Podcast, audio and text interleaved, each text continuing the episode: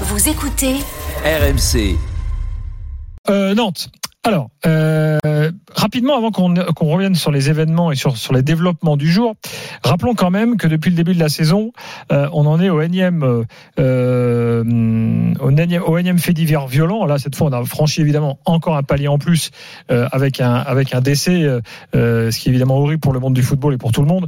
Euh, 21 août dernier, ça avait démarré à Ajaccio-Bordeaux, affrontement entre supporters.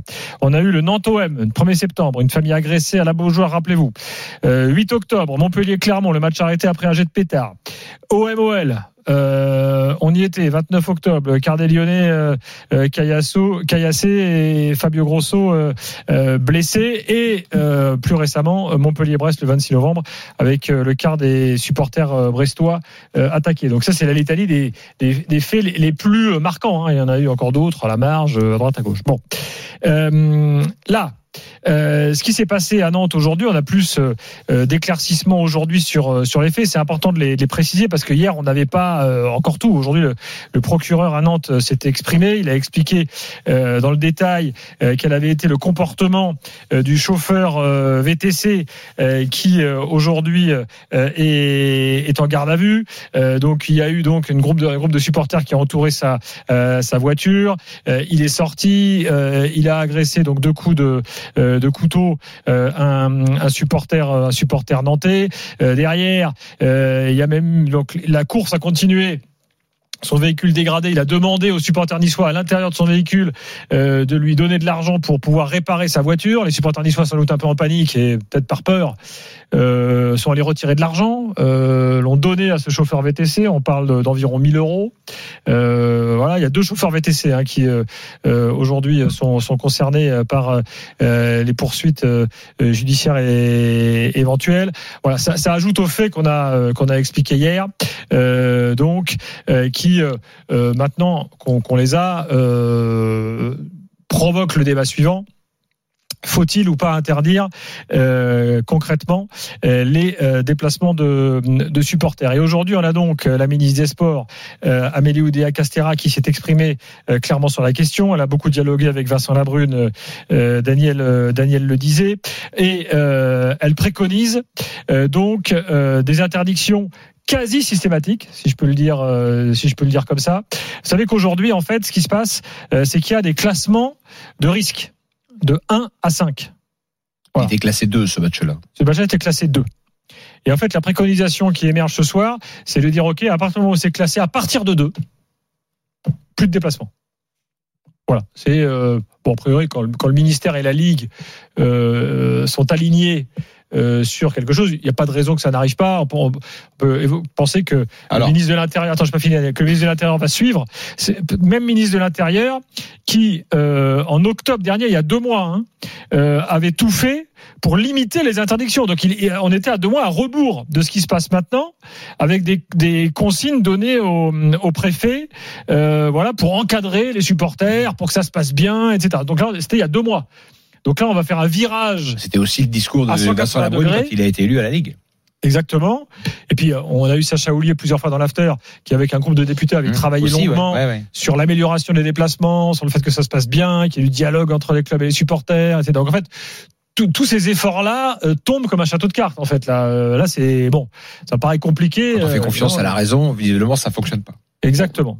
Hum, euh, L'évaluation du risque tout d'abord, c'est la Direction nationale de lutte contre le hooliganisme qui met la, la fameuse note. Hum. Aujourd'hui, la question est de savoir si ils peuvent euh, eux seuls euh, mettre la note ou est-ce qu'ils ont besoin de l'aide, de la collaboration de la ligue euh, qui aurait des informations sur les an- antécédents entre clubs, sur un passif que euh, Bah, J'imagine quand même qu'elle police, aime- la aimait pas sa note euh, en tombant du ciel, Daniel. non. Il devait être en relation permanente avec les ils mettent des notes sur de des matchs club. amateurs parfois. hein. Euh, Oui, Il y a un suivi très précis. hein. Stéphane, mais on va Des dire matchs, que hein. Ah, Des matchs amateurs. Ah oui, oui, bien Ouais, sûr. on va ouais, dire ouais. que euh, ce qui va être demandé maintenant, c'est encore une collaboration encore plus étroite. Mais effectivement, entre ce que pense la Ligue et ce que va penser la police de l'évaluation d'une note à risque, on va pas être tellement très loin.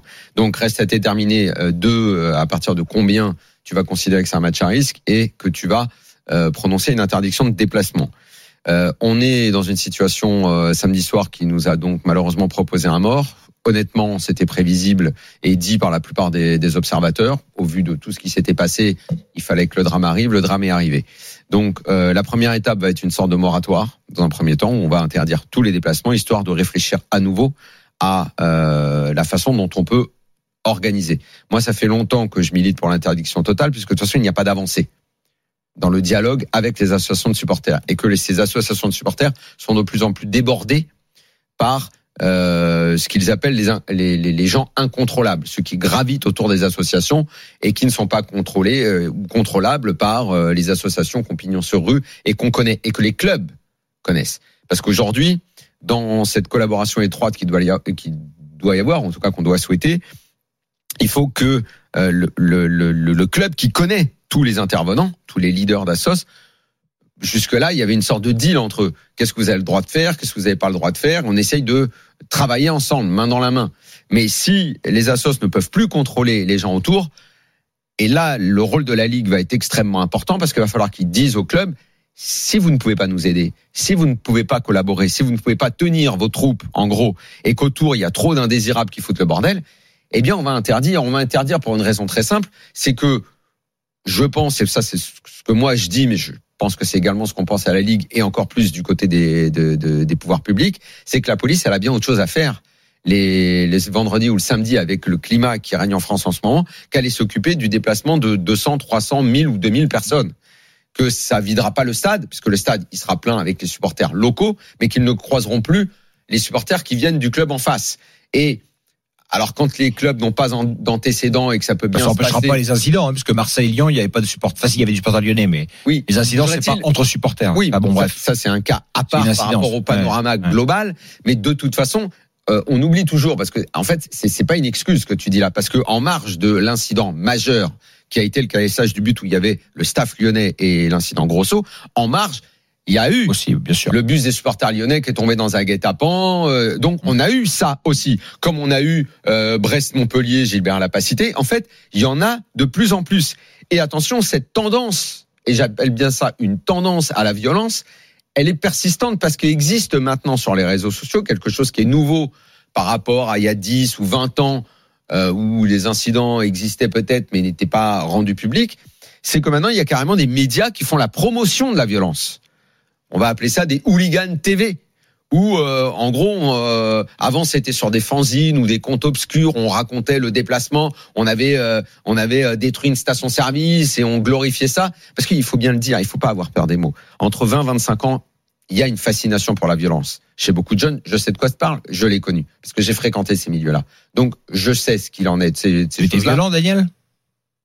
J'ai vu ces choses-là, je sais comment ça marche ces groupes de supporters. C'est soit t'es le noyau dur, soit t'es premier cercle autour, soit t'es un petit peu en dehors et t'es facile. Tu sais, Nick Hornby euh, l'expliquait très bien dans son livre Carton jaune, lui qui avait fréquenté l'Arsenal euh, à l'époque de Highbury et la fin des années 80, années 90, où régnait une vraie forme de violence dans les stades anglais qu'on a connu ensuite en France. Et il expliquait que tu n'avais pas forcément besoin d'être dans le noyau dur, mais que même quand tu étais, tu sais, dans les tribunes, tu as un noyau dur et puis tu montes, tu t'écartes un petit peu, tu montes de quelques gradins et en fait, même quand tu es un petit peu en haut, tu dénonceras pas ou tu il y aura une forme de fascination, une forme de fascination pour la violence, le territoire défendu, le déplacement où tu vas où il faut chanter plus fort que l'autre. Et si tu es provoqué, ben il faudra ne pas reculer, il y a eu le phénomène des vols de bâches. En fait, qu'on ne me dise pas qu'il n'y a pas une culture de la violence dans le football et dans le phénomène ultra, ça n'est pas vrai. N'importe qui pourra venir en face de moi, je lui dirai que c'est pas vrai. Je connais ce milieu. Qu'on vienne pas me raconter d'histoire là-dessus. Je sais, euh, je sais tout ça.